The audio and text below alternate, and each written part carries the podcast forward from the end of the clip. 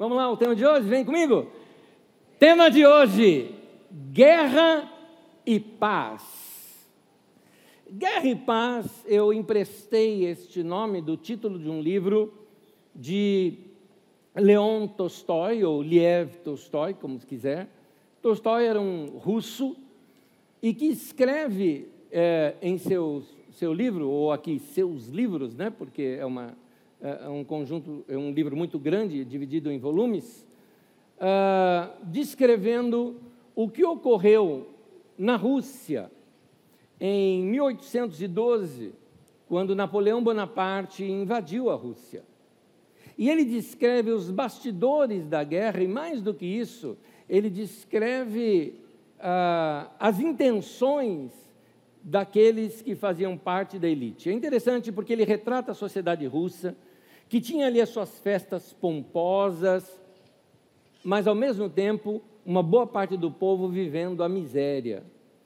Então, parte da aristocracia russa admirava o poderio de Napoleão, querendo se unir ao Napoleão. Outros detestavam e tinham medo do Napoleão, e ele vai narrando essas coisas que acontecem nos bastidores. O jogo da política nos bastidores, as intrigas da corte, as tramas da sociedade, aqueles casamentos arranjados que eram puramente por interesses de manter o poderio debaixo uh, da guarda daquela família. E, em resumo, o livro nos mostra duas coisas. Primeira coisa que ele mostra que a guerra e a paz são desejadas com a mesma intensidade pela sociedade. Você talvez fale o seguinte: Anés, impossível. Como alguém pode desejar a guerra? A Rússia quer tirar o presidente da Ucrânia e quer colocar um biônico, ou seja, um deles no lugar ali. Esse que vai ser colocado no lugar, você acha que ele quer a guerra ou não? Por interesse não, quer, ou não é? Os fabricantes de armas, você acha que eles estão tristes com a guerra? Então, é isso que Tolstói começa a nos mostrar, que a humanidade não é tão simples de compreendê-la assim, como a gente entende nos nossos, uh, uh, quer facilitar o entendimento nos nossos dias. Uma outra coisa que ele cita é que, como as pessoas envolvidas tanto na guerra como na paz, elas são movidas por interesses pessoais e financeiros, não dando importância para sentimentos como amor e a felicidade. É, Tolstói era um cristão, tá? um cristão praticante, que foi excluído da sua igreja por criticar a igreja por causa do envolvimento da igreja com política e com dinheiro. Lá naquele tempo tinha esse problema da igreja se envolver com política e dinheiro, então, não é? Então a gente tem que explicar esse tipo de coisa, né? E ele ensinava uma resistência pacífica contra a guerra. Ele levou muito a sério os ensinos de Jesus, se alguém bater numa face, vira outra. E uma pessoa que aprendeu com ele, e diz que foi o maior influenciador de sua vida foi Tolstói, foi Mahatma Gandhi, que fez uma resistência pacífica lá na Índia e venceu fazendo isso. Então, nosso irmão Tolstói né, escreve essas coisas e vemos como isso está tão próximo da guerra que estamos vendo hoje acontecer no mundo. Por que uma guerra da Rússia com a Ucrânia? Me diz uma coisa: estão fazendo algo de tão ruim ali que precisa se envolver em guerra para isso? Ou são interesses políticos, financeiros, de influência? O que melhor definiu guerra para mim é uma frase que foi publicada bastante na internet em cima de um autor, mas eu pesquisei e não vi referências que provam aquele autor, então preferi colocar autor anônimo. E aqui está: A guerra é um lugar onde jovens que não se conhecem e não se odeiam, matam entre si, por decisão de velhos que se conhecem e se odeiam, mas que não matam entre si. É isso. Enquanto eles estão lá nos seus escritórios, atrás das suas grandes mesas, decidindo, nós temos jovens morrendo sejam russos ou ucranianos, e de outras nações que possivelmente vão dando apoio à guerra. Gente, já não bastasse os traumas e as consequências de uma pandemia. A pandemia desestruturou a gente.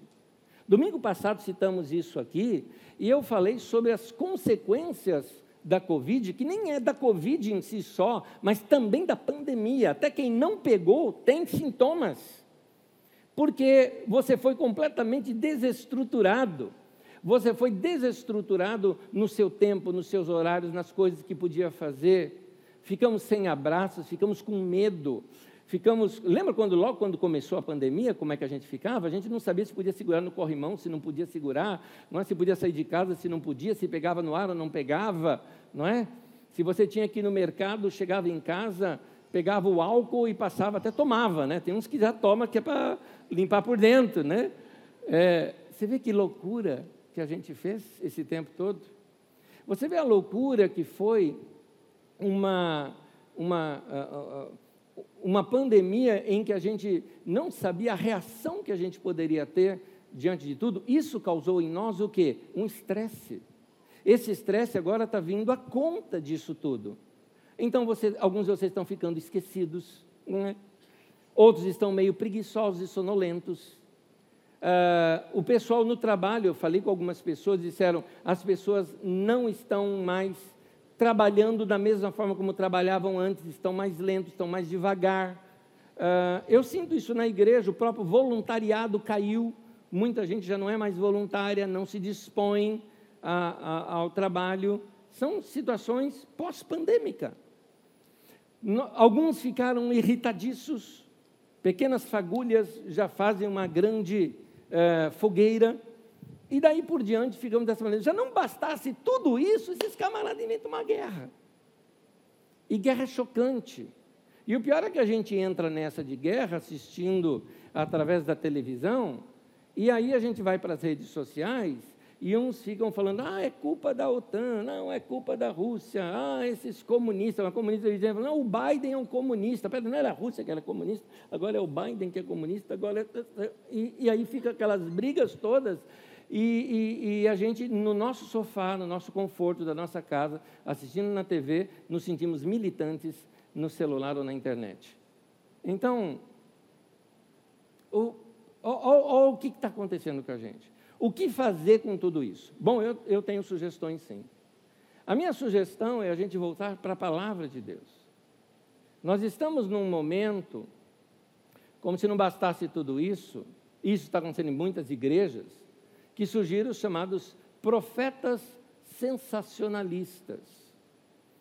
É, pessoas que pegam o livro de Apocalipse e ficam ali inventando mil e uma coisa em cima de textos que não estão falando daquilo. O texto de Apocalipse é um texto simples. É uma carta de consolo e conforto e uma edificação para a igreja que está sofrendo perseguição do Império Romano. Eu vou pedir para o pai ou mãe da criança para pegá-la, porque aqui é perigoso a criança ficar aqui, por favor, tá? Porque senão ela cai aqui. Ah, ah, a, a igreja estava sendo perseguida nesse tempo e sofrendo mortes e perseguição. Então o texto ensina como resistir o Império Romano. Então o texto é todo codificado para isso, para ensinar como a igreja enfrenta esse tipo de coisa e como ela saiu vitoriosa de tudo isso. Tanto que Apocalipse, eu diria, já se cumpriu com a gente. Por quê? Cadê o Império Romano? Caiu. E a igreja? Está firme. Então, o livro de Apocalipse serve para nós hoje, da mesma forma, para lutarmos contra outros impérios e de que maneira nós vamos fazer isso. É isso que o texto está dizendo. Mas as pessoas fazem cada coisa em Apocalipse. Meu Deus do céu querem falar que vai ter uma grande tribulação no mundo, e aí essa guerra é de um urso contra uma águia que tem um cavaleiro vermelho com outro amarelo, e aí aparece o Godzilla e um monstro que sai do mar, e o Jiraiya e o Ultraman, e, e, e, os Vingadores, e finalmente Cristo volta e resolve tudo. Gente, já não basta o medo que o povo está, a insegurança, ainda fica falando dessas maneiras. Então, a igreja também está precisando se voltar para a própria palavra de Deus. O que a palavra de Deus vai trazer para nós? Paz. Paulo diz, Paulo apóstolo, que a profecia é para consolar, exortar, exortar é trazer para perto e edificar. A palavra de Deus tem que trazer isso para nós: consolo, levantar se a gente está abatido e fortalecer a nossa vida. A palavra de Deus não é para te pôr medo, meu querido. Muitos pastores utilizam dessa ferramenta do medo porque é mais fácil controlar a igreja debaixo do medo. Eu, particularmente, não gosto dessa didática. Não acho ela cristã e nem bíblica. Então, é mais importante que a gente conheça as Escrituras Sagradas, mas não é de Apocalipse que eu vou falar hoje. Eu quero falar de um momento de guerra. Já que estamos no momento de guerra, a Bíblia narra um momento de guerra narra os medos dos reis, as decisões dos reis, os profetas falando como é que Deus agiu, como as nações estrangeiras se comportaram. É uma coisa muito atual e está na Bíblia Sagrada, por isso eu vou recorrer, nesse caso, às histórias narradas para nós do profeta Isaías. Só que no meio da guerra, no meio do conflito, que vocês vão estudar ele aqui hoje comigo, no meio de todo esse conflito, olha o que o profeta Isaías fala aqui para a gente, Isaías 26, versículo 3 e 4. Ele diz assim: Tu, Senhor, guardarás em perfeita paz aquele cujo propósito está firme, porque em ti confia. Confiem para sempre no Senhor, pois o Senhor, somente o Senhor, é a rocha eterna. Amém, queridos? Somente o Senhor é a rocha eterna. E um detalhe aqui do texto também: é, Deus vai guardar em perfeita paz.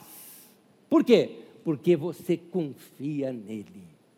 Mas eu vou te dizer uma coisa: se você não confia nele, você vai estar agitado, com medo e passando situações de terror na sua vida. Então, confia no Senhor e espera nele. Ele é uma rocha segura. Essa é a lição que nós vamos aprender hoje, narrada nos textos bíblicos aqui. Muito bem, eu achei adequado para esse momento nós estudarmos um texto bíblico que trata de uma guerra e eu vou explicá-la aqui para vocês um pouquinho. Para quem está acostumado comigo com o Judaquê, vamos aos nossos mapinhas aqui agora. Primeiro, um mapa cronológico que eu coloco aqui agora para vocês entenderem. No tempo de Isaías, nós temos ali, ali nós temos o, reino do sul e o reino do norte. Israel se dividiu em dois depois de Salomão. Houve uma ruptura na nação, dividiu o reino do norte e o reino do sul. Eu vou chamar o reino do norte de Israel de Samaria, que é o nome da capital.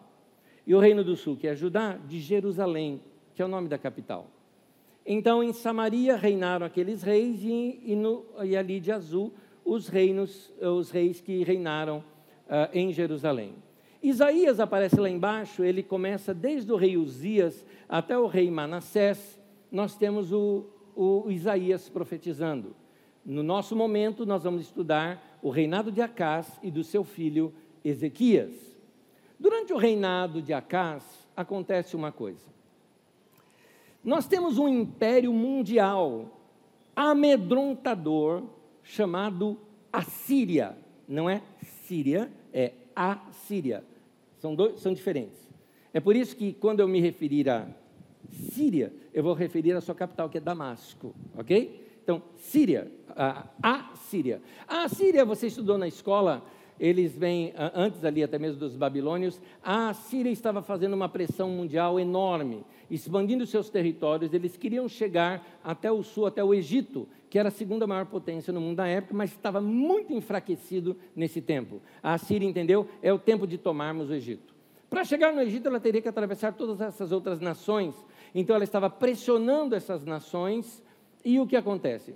Duas dessas nações, vou me referir às suas capitais, Damasco e Samaria, se uniram para tentar resistir à Síria, mas era pouco. Nos nossos dias seriam como dois países latino-americanos, vamos pegar países mais.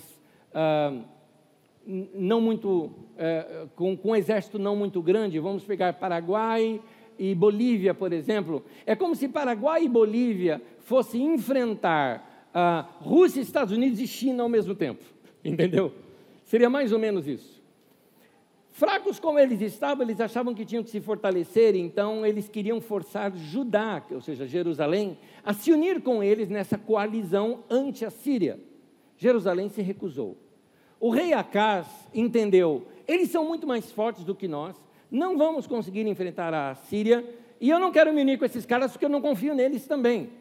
E não eram confiáveis eles mesmos, eles eram traíras, esses governos, esses reis dessas duas outras nações, Damasco e Samaria. Então, nesse momento, o reino uh, sírio, ou arameu de Damasco, se junta com o reino de Israel, ou seja, uh, Samaria, e vão fazer um cerco ao reino de Judá, sua capital, Jerusalém. O que eles queriam? Guerra, sim, mas eles não queriam matar os habitantes. Eles não queriam destruir toda a cidade. Eles iam matar quem fosse necessário, mas eles queriam depor o rei. Eles queriam tirar aquele rei e colocar um rei biônico, ou seja, um rei controlado por eles ali. Já tinha até o nome do cara que eles queriam colocar no lugar deste rei de Israel, do rei Acás. Nesse momento, o rei está reunido com seus conselheiros, e os seus conselheiros se dividem em duas, dois tipos de conselhos. O primeiro conselho, vou citar como segundo, um conselho que surge é que uma parte dos conselheiros disseram: espera um pouco, eles estão querendo se levantar contra a Síria, nós não. Vamos enviar embaixadores nossos para a Síria e eles vão comunicar, vamos mandar mensageiros, comunicam a Síria, vamos pedir ajuda da Síria. Porque tem duas nações nos atacando, porque nós não queremos nos voltar contra a Síria. Eles vão nos defender com seus exércitos, e aí nós vamos ficar aqui sem precisar guerrear. Do outro lado surge um outro conselheiro, Isaías. Isaías, além de profeta, ele era conselheiro do rei, ele ocupava esse posto importante de conselheiro do rei. E Isaías aconselha algo bem diferente. Ele fala: Acas, confia no Senhor, não confie na Síria. Confiar nos, eh, sabe aquela coisa? Confia em Deus e não nos homens. Essa sua aliança com a Síria vai ter, vai ter, vai ter preço. Essa sua confiança na Síria e essa sua aliança com eles vai ter um rebote depois. Confia no Senhor. Deus me enviou para te falar que Ele pode defender a nossa nação, se você fizer as coisas nos termos dele. Agora eu gostaria de ler o texto bíblico com vocês, para vocês entenderem isso na Bíblia Sagrada. Vamos lá. Isaías capítulo 7 narra esse momento. Diz assim: Quando Acás filho de Jotão, eu sempre penso num elefante verde nesses momentos, mas ali é Jotalhão. Quando Acás, filho de Jotão e neto de Uzias, era rei de Judá, o rei Rezim da Síria e Peca, filho de Remalias, rei de Israel, atacaram Jerusalém, mas não puderam vencê-la. Aí eles vão narrar o que, que aconteceu. Porque eles se juntaram para destruir Jerusalém, mas não aconteceu. Por que não aconteceu? Vamos ver. Informaram ao rei: a Síria fez um acordo com Efraim. Efraim também se refere ao reino do norte, se refere a Samaria. Com isso, o coração de Acaz e do seu povo agitou-se como árvores da floresta, agitam-se com o vento.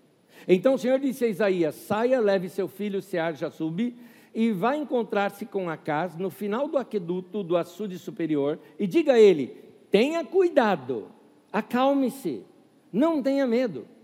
Que o seu coração não desanime por causa do furor desses restos de lenha fumegantes. Rezim, a, Síria e o filho de Remalias. Porque a Síria, Efraim e o filho de Remalias têm tramado sua ruína, dizendo: vamos invadir o reino de Judá, vamos rasgá-lo e dividi-lo entre nós e fazer. Olha que ele já tinha um outro para colocar no lugar. E fazer o filho de Tabel reinar sobre ele.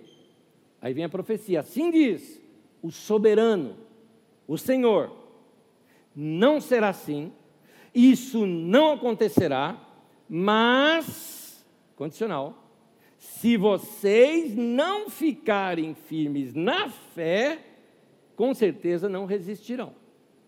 Disse ainda mais o Senhor a Acas, Acas era o rei, peça ao Senhor, o seu Deus, um sinal miraculoso, seja das maiores profundezas, seja das alturas mais elevadas.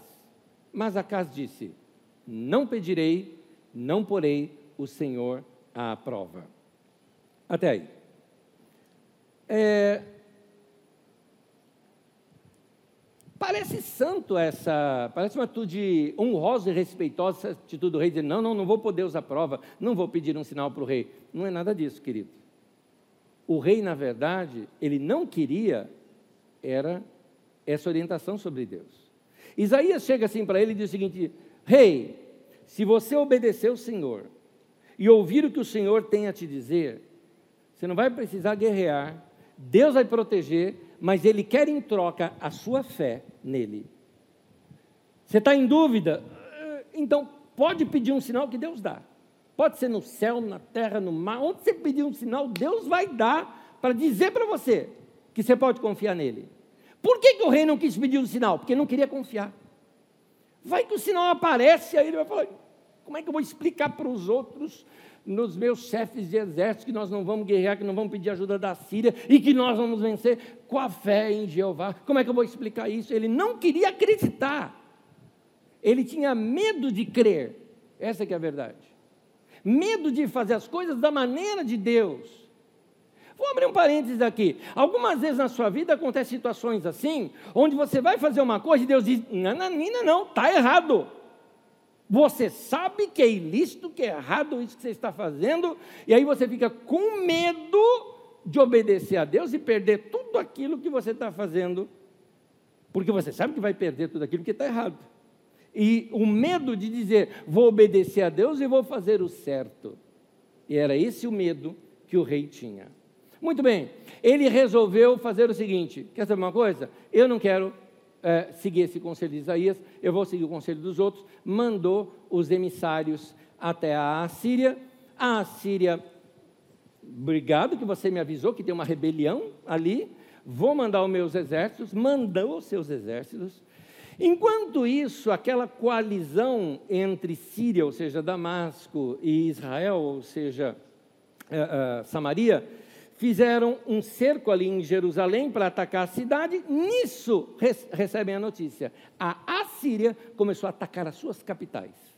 Eles tiveram que recuar o exército, não continuaram aquele cerco em Jerusalém, voltaram para suas terras, voltaram para defender as suas cidades e foram inclusive vencidos e destruídos. E Judá, ou seja, Jerusalém, ficou bem.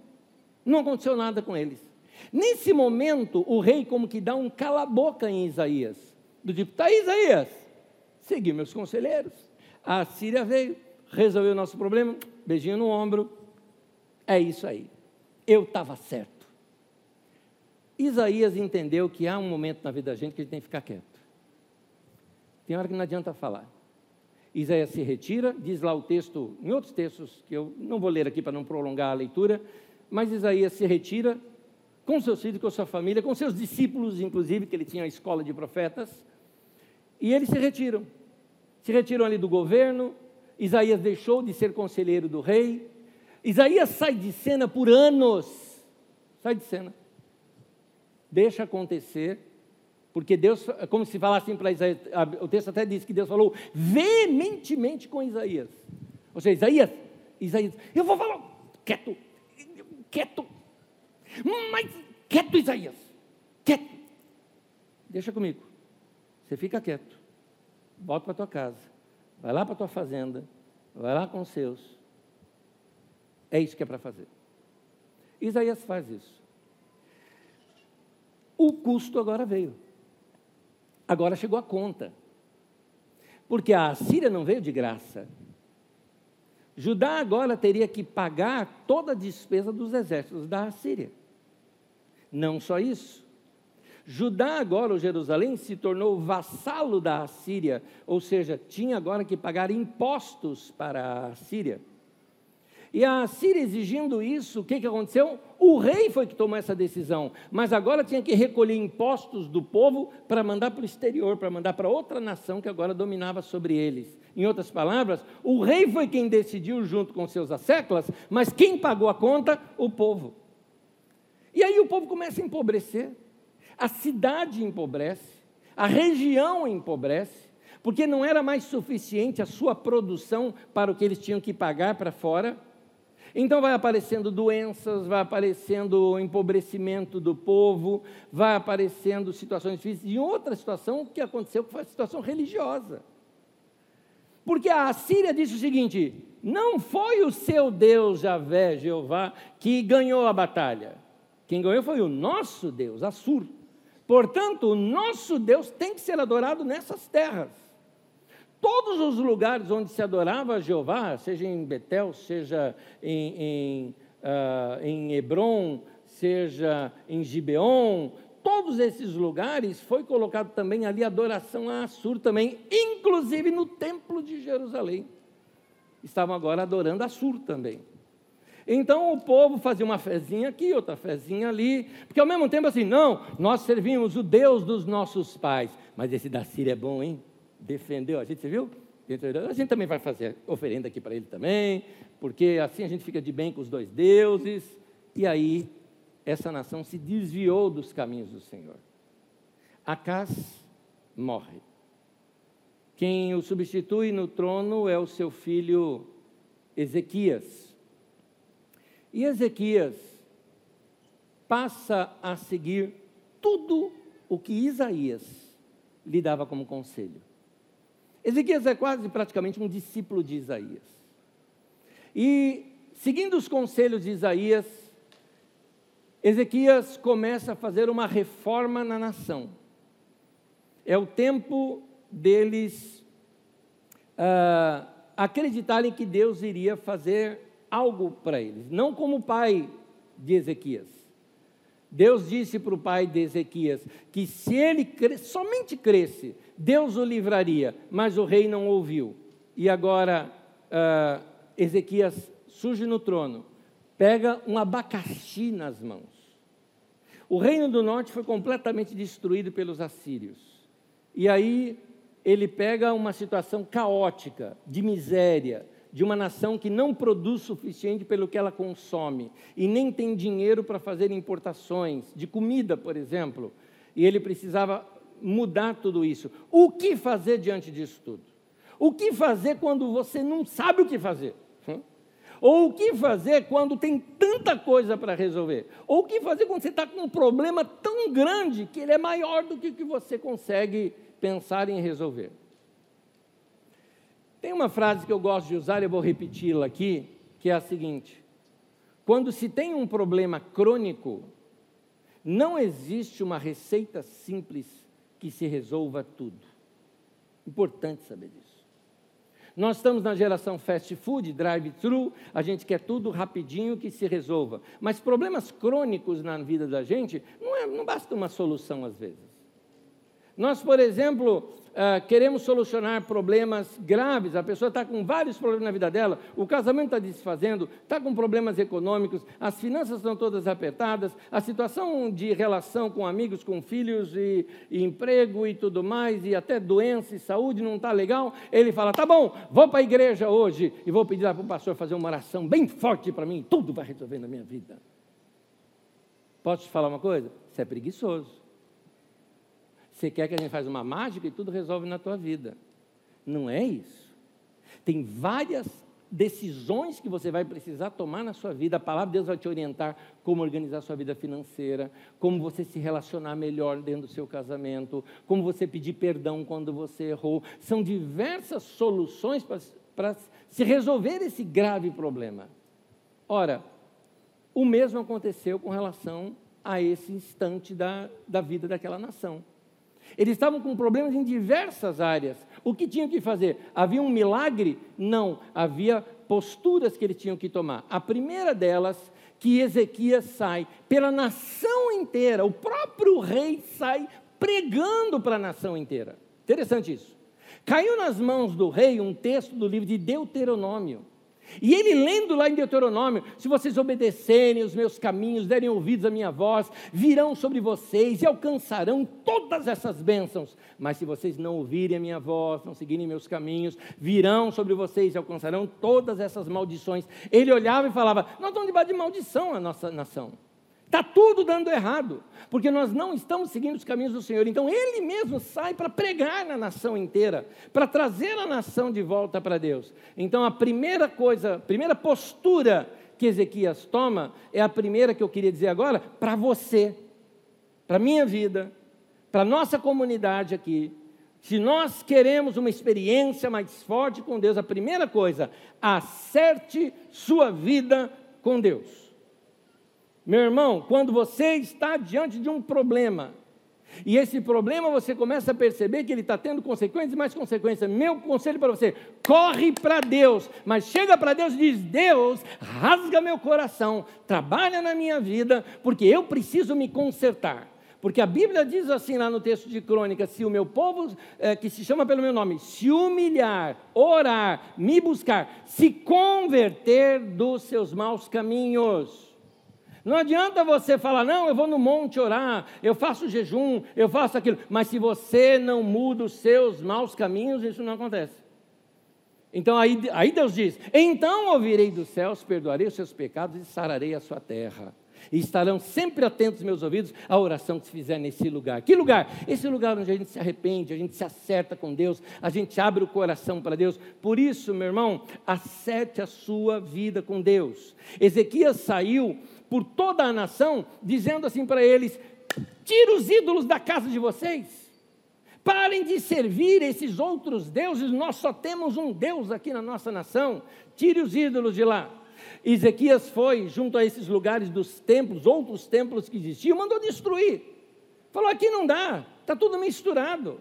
Aqui vocês não servem mais somente Jeová, vocês servem outros deuses, aquele outro Deus, aquele outro Deus, e está uma bagunça isso daqui. Ezequias mandou destituir sacerdotes, por exemplo, que estavam é, é, é, ministrando apenas com interesses econômicos. Isso tinha naquele tempo, tá? Hoje não tem muito dessas coisas, né? Mas ele mandou tirar esses caras. Tira. E então ele mandou que aqueles com quem estavam mais perto dele ali, que ele poderia controlar melhor, que era no templo ali em Jerusalém, na capital, ele mandou que eles se santificassem que vivessem uma vida para Deus. Mandou purificar o templo de Jerusalém, tirou os ídolos assírios que haviam ali no templo de Jerusalém e falou: Nós vamos cultuar a Deus. Ele falava: acertem os erros de vocês, apaguem, ah, resolvam os rastros que vocês deixaram para trás no seu relacionamento com Deus, vida santa, culto a Deus, comunhão com Deus. Ele chama a nação para isso. Nós vamos ler isso nas Escrituras Sagradas agora, um trecho. Em 2 Reis 18, de 13 a 12, diz assim: Ezequias fez o que o Senhor aprova, tal como tinha feito Davi. Davi era um tataravô dele, né? o seu predecessor. Removeu altares idólatras, quebrou colunas sagradas, derrubou os postes sagrados despedaçou a serpente de bronze que Moisés havia feito, pois até aquela época os israelitas lhe queimavam incenso e era chamada Neustã. Até aí, por enquanto, deixa eu falar uma coisa. Note essas expressões: removeu, quebrou, despedaçou. Nota uma certa radicalidade. Ele foi na raiz do problema. Tem determinados problemas, meu querido, que não dá para você lidar com aquele problema assim, sabe? É, é dando jeitinho, não tem jeitinho em algumas coisas espirituais. Ou você serve a Deus ou você não serve a Deus. Não existe meio termo. Na carta que João escreve numa das igrejas, ali no texto de Apocalipse, ele fala: decida, ou você é quente ou você é frio, porque morno me dá ânsia de vômito. Então, é, continuando a leitura, eu explico mais. Ezequias confiava no Senhor, o Deus de Israel, Olha que frase acerca dele. Nunca houve ninguém como ele em todos os reis de Judá, nem antes nem depois dele. Ele se apegou ao Senhor e não deixou de segui-lo. Obedeceu os mandamentos que o Senhor tinha dado a Moisés. E o Senhor estava com ele, e ele era bem sucedido em tudo o que fazia. E agora vem uma situação difícil. Rebelou-se contra o rei da Síria e deixou de submeter-se a ele. Desde as torres das sentinelas até a cidade fortificada, ele derrotou os filisteus até Gaza e o seu território. Vamos examinar um pouquinho isso. Que radicalidade santa essa de Ezequias. Removeu, quebrou, despedaçou. Ele não estava por brincadeira ali. Meu irmão, leve uma vida santa e abandone práticas que não têm a ver com a palavra de Deus. Vou falar bem claro. Ou você segue o que a Bíblia Sagrada te fala, ou você segue o que os evangelhos te falam, o que as escrituras sagradas te falam, ou você fica seguindo astrólogo, horóscopo e estas coisas. Meu irmão, se arrependa, isso está errado. Aliás, se você estudasse um pouquinho só de ciência, você já nunca mais seguiria horóscopo na tua vida, porque você vai ver a baboseira que é aquilo. Desculpa que eu estou falando, porque eu não estou falando de mal de religião de ninguém, porque horóscopo não é religião é crença popular. Eu respeito a religião dos outros, mas cá entre nós, meu querido, é só você pegar o jornal de cinco anos atrás e abrir agora, ele está falando a mesma coisa, só copiou e colou para você. Ah, meu mapa astral é o seu e de mais 555 pessoas. Ah, mas tem tudo a ver comigo. Claro que tem a ver comigo, com você. Está igual algumas profecias que surgem por aí também. Vamos falar de igreja, que aí eu entendo melhor. Eis meu servo, que eu tenho uma grande obra na tua vida. Eu vi você, eu vi quando você clamava até mim. Eu lembro, eu vi as tuas lágrimas. Quem que nunca chorou diante de Deus aqui? E aí você fala, não, Deus está mesmo falando comigo. Gente, eu acredito em profecia. Mas para de ser preguiçoso, de ficar pulando de galho em galho, de profeta em profeta, até que um profetiza o que você quer, e vá buscar a Deus, a palavra de Deus, e deixa o Espírito Santo falar no teu coração. E eu vou dizer mais uma coisa: se você ficar seguindo essas outras coisas, você vai estar sempre inseguro, precisando de uma outra para complementar. Mas no dia em que você abrir teu coração e ouvir a voz de Deus no teu coração e Deus falar com você, você vai entender, o Espírito Santo vai encher a tua vida, vai direcionar você, você vai ter segurança, você vai ter firmeza na tua vida por causa da palavra de Deus no teu coração. Segue a palavra de Deus, meu irmão. Que história é essa que vem aqui no culto, levanta a mão, ah, eu confio em Deus, eu pulo para Deus, aí no final de ano vai lá, eu pulo para Iemanjá, três, né, três pulinhos, ah, faz favor. Que crendice mais besta, não tem outra para falar, não estou criticando lá Iemanjá, eu respeito a religião dos outros, estou falando sua, porque não é a sua. Ou você é cristão ou não é. Ou você serve a Deus ou não serve. Ou você acredita em Deus ou você acredita em outra coisa. Não dá para ficar com as duas coisas ao mesmo tempo. Ou você. E outra coisa, umas crendices por aí. O cara vem me falar que você tem que, na virada do ano, usar cueca amarela, que é para atra... atra... atrair dinheiro. Dinheiro na cueca a gente já viu isso com político, mas assim, não sei a cor que era. Além do que deve ser muito brega, não? Coisa horrorosa, né? Meu Deus. Meu irmão, segue a palavra de Deus. Acredite no que Deus diz. Eu vou ler para você trechos que estavam na mão de Ezequias quando ele tomou essas decisões. Olha aqui, Deuteronômio capítulo 6, versículo 4 a 5, diz assim: Ouça, ó Israel, o Senhor, o nosso Deus, é o único Senhor. Ame o Senhor, o seu Deus, de todo o seu coração, não é parte dele, de todo o seu coração, de toda a sua alma, de todas as suas forças. Eu emendo de Deuteronômio 5,7 que diz: E não terás outros deuses diante de mim. Esse é o primeiro dos dez mandamentos.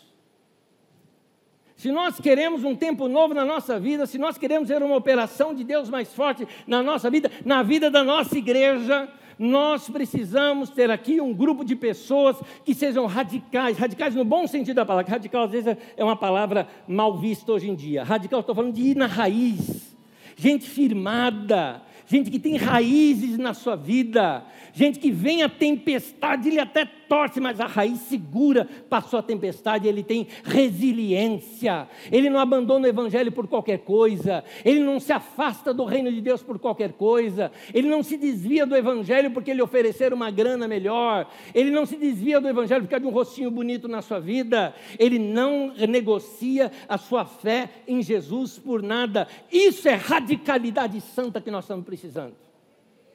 E aí vem o tronco disso. Deus está dizendo: Eu vou estar com você.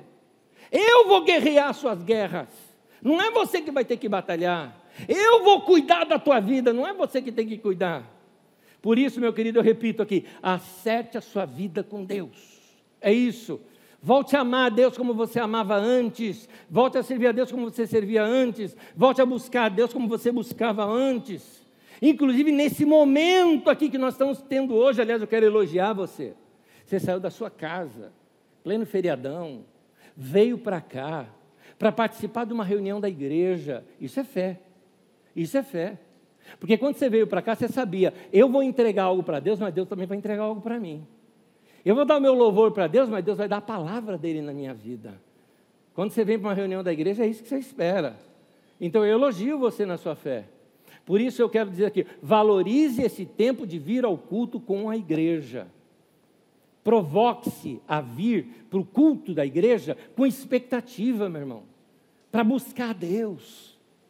Eu vou dizer uma coisa para você: eu mantenho o mesmo coração que eu tinha desde, desde que eu me conheço por gente com relação à igreja, à vida com Deus. Eu, eu, eu, minha, eu lembro de cenas aqui da minha adolescência, de buscar a Deus, e eu não importava em todos os cultos possíveis, todos que, que, que era possível ir. E um detalhezinho, eu era músico, eu tocava.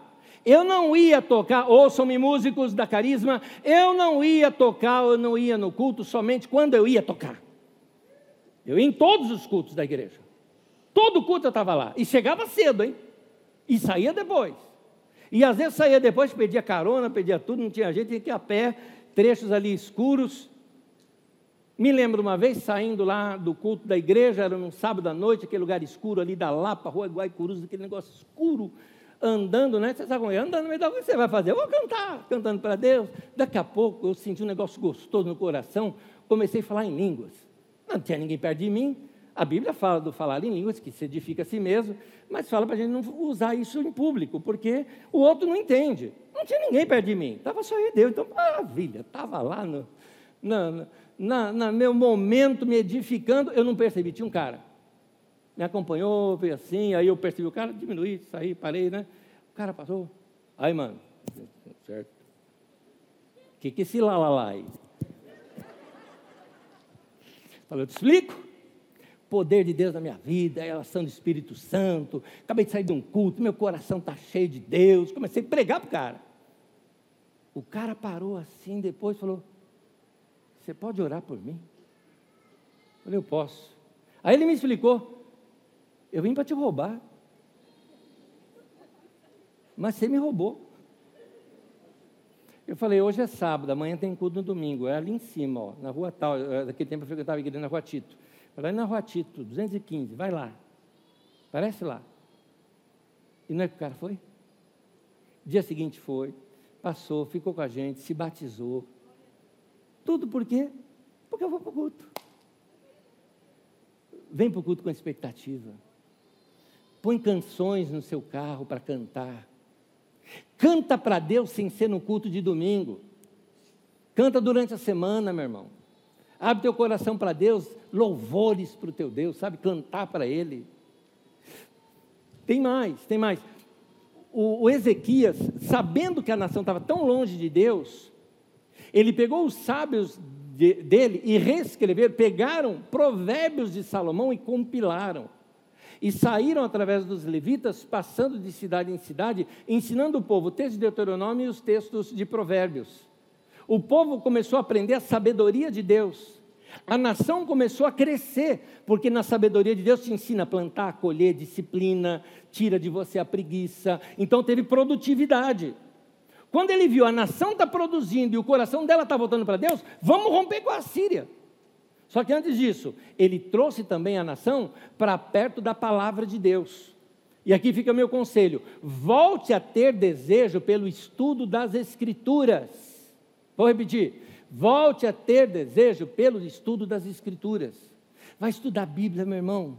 Vai ler. Olha aí, você está com um domingo, você está aí com um feriado pela frente, deitar naquela rede gostosa, abrir a Bíblia assim e ler gostosamente. Deixa aquilo encher teu coração. Vai pesquisar. Quer aprender um pouco mais? No nosso canal, nesse canal do YouTube, o pessoal que está me acompanhando pela internet, no nosso canal do YouTube da Carisma tem lá uma playlist chamada Didaquê, é estudo da Bíblia Sagrada, ali, ó, para você estudar bastante, conhecer muita coisa da Bíblia Sagrada, textos até fascinantes são ali, você vai aprender muito da história e da Bíblia Sagrada, numa linguagem que a gente compreenda. Vai estudar, vai estudar. Às vezes a pessoa fala, ah, e o feriado, eu vou maratonar uma série. Nada contra você maratonar uma série, se divertir, porque o lazer é importante, mas não tem um tempinho para você estudar a palavra de Deus? Isso me faz questionar como é que está teu coração. Aí depois chega para Deus e fala, ai Deus, por que, que eu não tenho mais da tua presença na minha vida? Por que, que eu vejo a vida de um irmão? É tão abençoado aquele irmão, né? Olha que família abençoada, olha que vida abençoada, olha que a gente sempre vê aquela pessoa constante, né? Por que, que o Senhor abençoa ele e não a mim? Eu falo, é, você quer mesmo que eu falo? Você vai querer mesmo que eu te falo? Como se você não soubesse. Vai encher a palavra de Deus na tua vida, meu irmão. Quando você enche a palavra de Deus na sua vida, e a palavra de Deus tem diversas maneiras. Quando a gente ouve mensagem, a gente está ouvindo a palavra de Deus. Eu vi a pregação do meu pastor, eu anotava tudo. Aí eu estava discipulando pessoas que estavam se convertendo comigo, fazia eles anotar também. Aí durante a semana a gente trocava um com o outro para um ler a anotação do outro. Eu ainda comprava as fitas cassetes, eh, depois a gente explica, o tio explica depois o que é fita cassete, tá? É, é a bisavó do MP3, tataravó do MP3. Então, é, explica depois, tá? O que é fita cassete. Conta para ela o que a gente fazia com uma caneta bique, assim, para pegar e voltar a fita, tá? É, mas eu ouvia todas as pregações do meu pastor. Eu ouvia várias vezes, ouvia várias vezes, para ele entrar no meu coração. Por quê? É Isaías, Isaías que diz. Isaías ele fala o seguinte: quando você estiver caminhando, seja pela direita, pela esquerda, que caminho você tomar, vai ouvir uma voz atrás de você dizendo: Este é o caminho, ande por ele. E no contexto ele fala: ouvirás a voz dos teus mestres. Era interessante como às vezes parecia que eu estava ouvindo meu pastor pregando para mim determinadas situações que eu ia tomar. Eu lembrava das mensagens, aquilo ficava no meu coração. Vai ler a palavra de Deus, querido. Quando você estuda a palavra de Deus, aquilo cresce dentro de você. Vamos ver, por exemplo, um texto de Provérbios, já que Ezequias distribuiu provérbios para o povo. Olha o que um dos provérbios diz: Meu filho, escute o que eu digo a você, preste atenção às minhas palavras, nunca as perca de vista, guarde-as no fundo do coração, pois, palavra de Deus, são vida para quem as encontra, e saúde para todo o teu ser. Acima de tudo, guarda o seu coração, pois dele depende toda a sua vida. Olha o que Deus diz: saúde para todo o teu ser. Você está precisando de saúde emocional? Bíblia Sagrada te ajuda a isso. Ao ler as Escrituras, ao encher o seu coração da palavra de Deus, vai te dar firmeza, meu irmão vai te dar firmeza. Quando a gente coloca textos da palavra de Deus dentro da gente, que passa a fazer parte da nossa vida, ou seja, como Paulo diz em Romanos 12, transformai-vos pela renovação da sua mente. Ou seja, eu transformo a minha maneira de pensar pelas Escrituras Sagradas, meu irmão, a hora que você passar como eu passei, de ter sido sequestrado, o cara com uma metralhadora nas minhas costas, o outro lá dizendo, mata todo mundo. E no meu coração vem o quê? Palavra de Deus, dizendo o quê? Não morrerei, antes viverei e contarei as obras do Senhor. Está aqui, completou. Funcionou. A Bíblia, por exemplo, você está naquela ansiedade, o que, que eu faço? Eu não sei o que eu faço. E vem aquele texto: Esperei confiantemente pelo Senhor, e Ele se inclinou para mim e ouviu o meu clamor. É isso. Quando você põe palavra de Deus dentro de você, ela tira o medo, ela te dá segurança, ela te dá estabilidade, ela controla a nossa vida emocional. Saúde para todo o teu ser. É a palavra de Deus guardada no coração. Vamos para o final. Ezequias, depois que vê, a nação está andando na palavra de Deus, se afastaram dos ídolos, estão fiéis ao Senhor, agora eu tenho um povo forte comigo. Vamos dizer não para a Síria, chega. O povo está produzindo, e não é certo eles roubarem nosso ouro, nosso dinheiro, nossa, é, é, no caso seria a produção, nossa plantação, não é certo isso ele chega, manda o um recado para a Síria: não vamos te dar mais nada, vocês já saquearam demais nossa nação. Você imagina a Síria? Você acha que a Síria fez o quê? Ah, não, que legal, está tudo bem, viu? Tudo bem. Não, a Síria era violenta. Era tão violento que, se você estudar, quando eles invadiam cidades, eles pegavam uma família, se tinha mulher grávida, abria a barriga da mulher, tirava o feto, cortava na frente do homem primeiro, matava toda a família na frente do homem primeiro para depois matá-lo. Eles eram cruéis, eram sanguinários. E esse pessoal, que era uma potência mundial, essa nação pequenininha, uma cidade pequena, chega e diz: não. Pois bem, o que a Síria fez? Tá bom, nós vamos destruir vocês como destruímos todos os outros. Uma cidade como Jerusalém, entenda bem, nós estamos acostumados com cidades mega hoje, né, de milhões de habitantes. Se pegar a Grande São Paulo, 21 milhões de habitantes ou mais em toda a Grande São Paulo, é muita coisa. Cidades daquele tempo muito pequenas comparadas às nossas hoje. A cidade de Jerusalém deveria ter em torno de 15 mil pessoas, o que era muito grande para aquele, para aquele tempo. 15 mil pessoas. A cidade era toda murada, imagina aquelas muralhas antigas ao redor da cidade e os habitantes ali dentro. A Síria envia para lá, novamente esqueci agora o, o número, 120, 130 ou 180 mil soldados. Mandou tanto soldado que deu para cercar a cidade inteira só de soldado. Você está falando de mais ou menos uns 10 soldados para cada habitante. Era o que a Síria tinha contra Jerusalém. Em outras palavras, o povo da cidade falou: Morreu, partiu. Tem nem como lutar com esses caras. O rei obedeceu em tudo a mensagem de Deus. Busca quem? Seus conselheiros, no caso, o conselheiro, Isaías. Isaías busca o Senhor e chega para o rei e fala: Eu tenho uma palavra de Deus para você. Vamos ler. Isaías diz assim. Isaías 37, também se encontra em 2 Reis. Isaías 37, 33 diz assim: Por isso, Assim diz o Senhor acerca do rei da Assíria: ele não entrará nessa cidade, não atirará aqui uma flecha sequer, não virá diante dela com escudo, nem construirá rampas de cerco contra ela. Pelo caminho por onde veio, voltará. Não entrará nessa cidade, declara o Senhor. Eu a defenderei, eu defenderei essa cidade e a salvarei. Ousado. O próprio rei da Síria foi para a guerra, coisa que ele não faz. O rei manda os outros, manda os generais. Um dos generais da Síria tomou a frente, igual você vê em filme: desce os caras representantes da muralha, vem os outros de lá, no meio do caminho, abriu lá um papel, e o normal que se, a língua comercial que se falava era o aramaico. E ao invés de ele falar o aramaico, o homem começa a falar em hebraico. Ou seja, para o povo entender o que ele estava falando.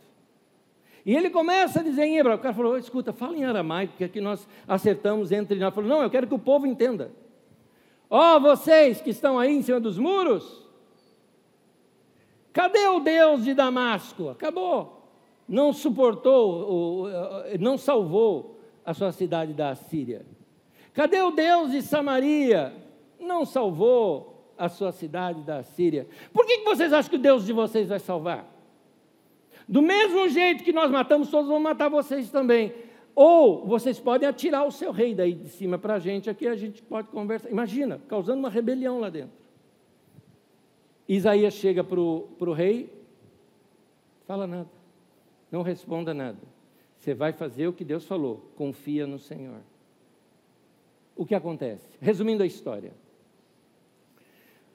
Os arqueólogos encontraram nas atas, nos anais, como é chamado, do, rei da, do reino da Assíria, a narrativa deles sobre o cerco de Jerusalém. E na narrativa deles, uma peste, uma doença, que eles não sabem o que era, matou quase que inteiro o seu exército. E o rei fugiu de lá diante disso. A Bíblia narra da seguinte forma: porque o povo estava ali apreensivo, aquele exército todo ao redor, imagina como eram as noites, aguardando. Aí no outro dia de manhã acorda, não tem barulho, não tem nada, manda alguns scouts, eles chegam lá e falam: gente, morreu. Morreu todo mundo. Como é que o narrador, que está lá dentro, narra o negócio, falou: Deus mandou o anjo e falou: mata todo mundo, matou todo mundo. Foi o que o narrador falou. É, como é que ele vai explicar o negócio dele? O Deus mandou o seu anjo e matou todo mundo. O rei da Síria voltou correndo para suas terras. Como ele caiu em completo descrédito, chegando na Síria, houve um golpe de Estado sobre ele pelos seus próprios filhos que o mataram lá na Síria. E eles também fugiram e entra uma outra dinastia no outro lugar. Cumpriu-se a palavra de Isaías: vocês não vão entrar aqui. E pelo mesmo caminho que você veio, rei, você vai voltar. E o Senhor prevaleceu mais uma vez. Cumpriu-se a palavra de profecia. Gente, a palavra de Deus funciona. Palavra de Deus funciona. Eu quero terminar com você, junto com vocês. Vamos ficar em pé. Vamos ficar em pé. Meu irmão, fim da guerra. Obedecer a palavra de Deus. Fazendo uma aplicação aqui para nós, esse pode ser o fim das suas guerras. De repente, aquilo que você mais está precisando para resolver seu problema, seja de casamento, de família, de dinheiro, tantos outros problemas diferentes, de doença, volta o coração para Deus.